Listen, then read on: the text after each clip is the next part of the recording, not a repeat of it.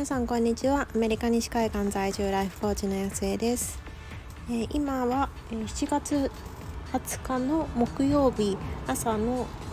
11時半にもうすぐでなるところです。今日は私たちが、えっと、ベビーシッターをお願いしてから約1ヶ月ぐらい経つんですけれども、まあ、そのことに関してちょっとこの前夫婦でレビュー会みたいなことをしていたのでその内容をちょっとシェアしてみたいなっていうふうに思います、まあ、なかなかなかベビーシッターとかその人に頼むっていうことが難しいなっていうふうに思ってる方の何かのなんか参考になったらいいなっていうふうに思います。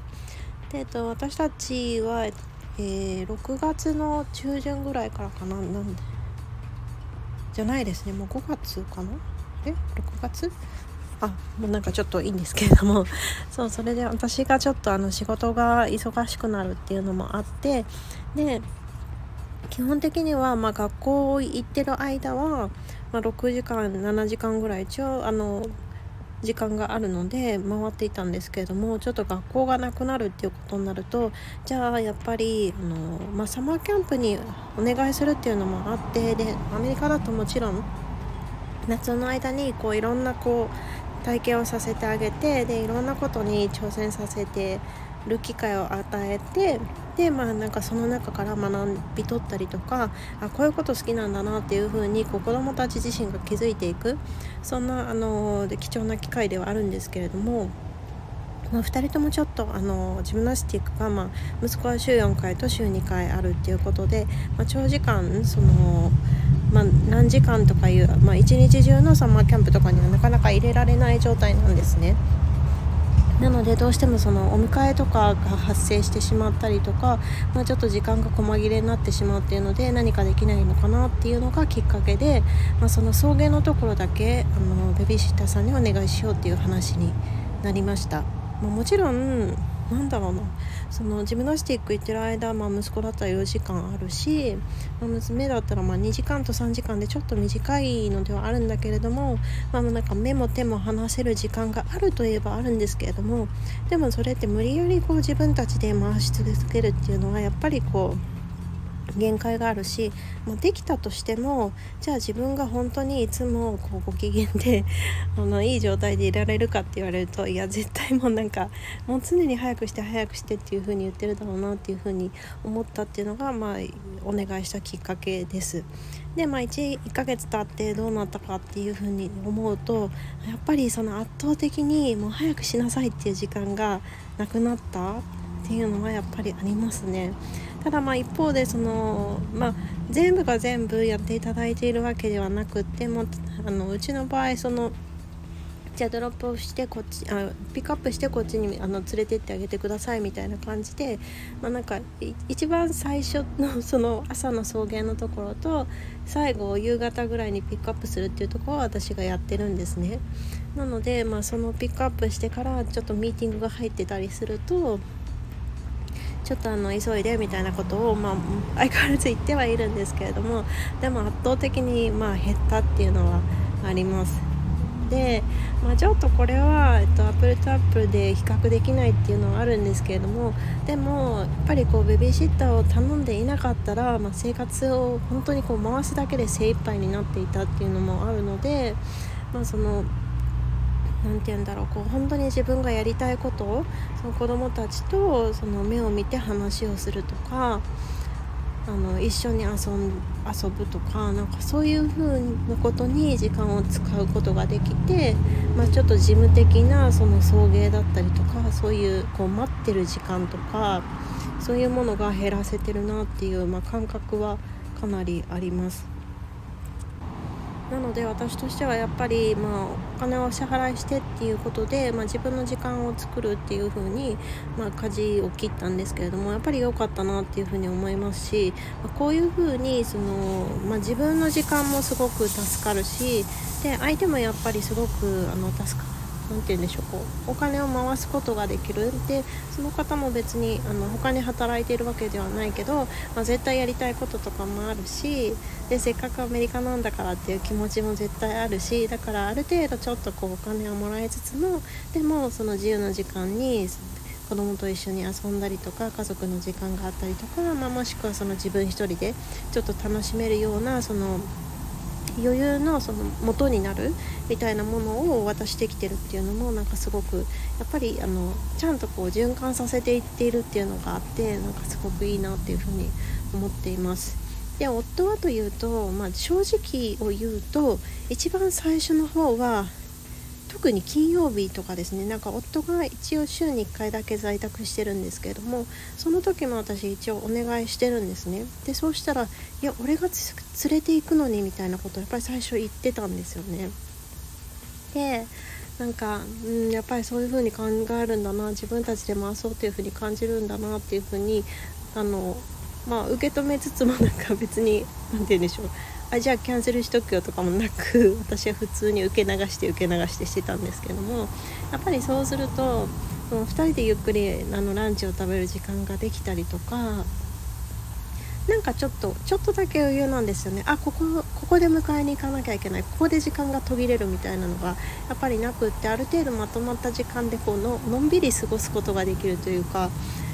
何て言うんでしょう。こう常にあここでこの時間に何かをしなきゃっていう風に頭で覚えておくのってすごいこうストレスというか大変だと思うんですけれども。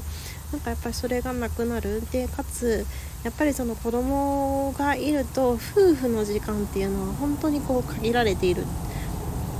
ので家族の時間イコールその子供との時間みたいな感じになりがちだと思うんですけれどもその時間をちゃんと取れる夏休みの間もあのコンスタントに取れるっていうのはやっぱりなんかいいねっていう話を最近しだしてきたのであなんかちょっと変わってきたんだなというふうに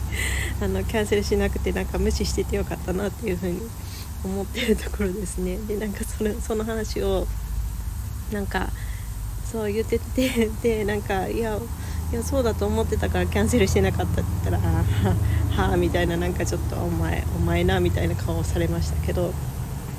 まあでもそれはそれでなんかお互い何を大事にしているかとかなんかどういう前提があるかっていう風に気づくきっかけにもなるし、まあ、なんか私たちにとってはすごくあの必要なまあプロセスだったんだろうなっていう風に感じています。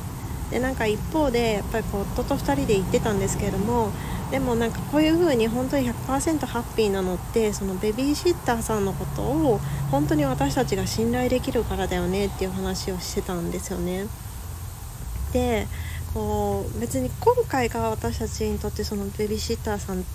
お願いしたの初めてではなくって実はなんか息子がまだ本当にちっちゃい1歳とか2歳とかその辺りの時に、ま、たまにベビーシッターさんお願いしてたんですよね。週1で3時間とかだったかな？23時間？なんか私がちょっと息抜きできるようにっていうことでお願いしていた時期があったんですよね。でその間で私はちょっと1人で息抜きさせてもらったりとか、まもしくはなんか2人でちょっとデートしに行ったりとかなんかそういうことをしてたんですけれどもでもその時ってまああの最低限でやっぱり、ね、紹介してもらった方がいいと思うんですよね。その時もえーとそう知り合いの方から紹介してもらってで、まあ、一応出場も知っているしあの登録ベビーシッターとかそこまではいかないんですけれどもでもあの何だったかなプリスクール、ま、マミーミーのあのちっちゃいその、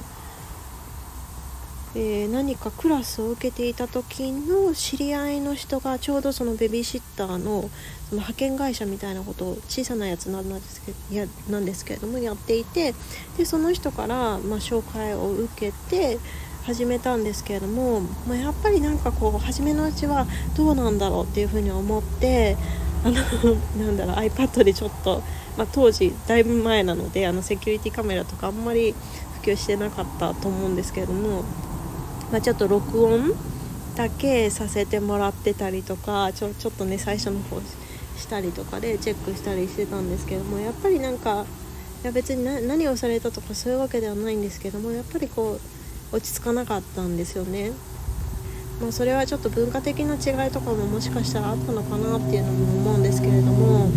まあ、あとはその家の中に入れるかどうかっていうところもありますよね。まあ、でも当時ちょっと運転をお任せできたかっていうふうに思うとや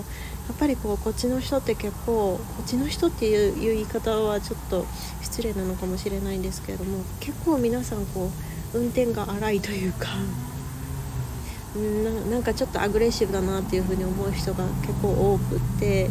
まあどっちもどっちですよねその運転を任せられるか家に入れられるかっていうなんかそのセキュリティの部分とかもあるので、まあ、そこはあるんですけどもちょっとやっぱり落ち着かなかったんですよね。なのでその本当にこうベビーシッターをお願いできるかどうかっていかにこう自分が信頼できる人を見つけられるかどうかっていうところにかかってるよねっていう話を2人でよくしてますね。でまあ、もともと今回もその何かしら外部のサービス普通の登録サービスとかで探すこともできたけれどもでも私たちが一番ラッキーだったのはその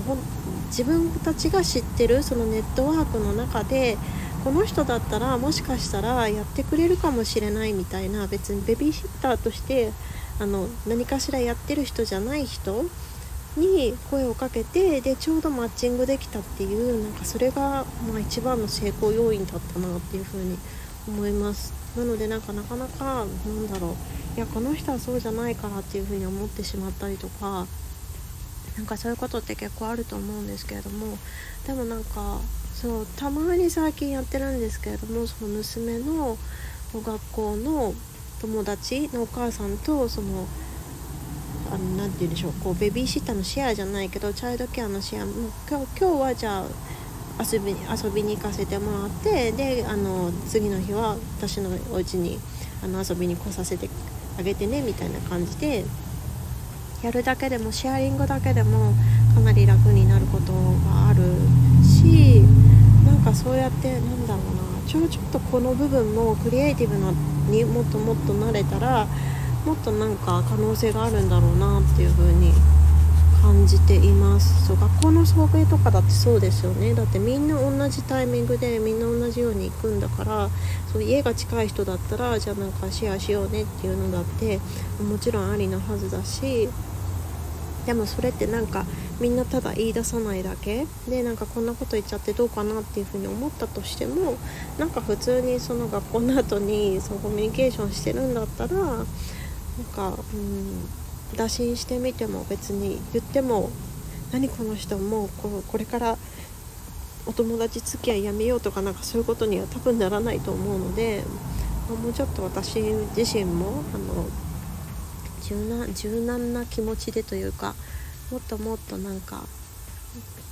なんだろうな自分で自分でやるのが当たり前とかじゃなくてどうしたらなんか楽楽をできるというかどうしたらなんかみんなにとって楽しいかな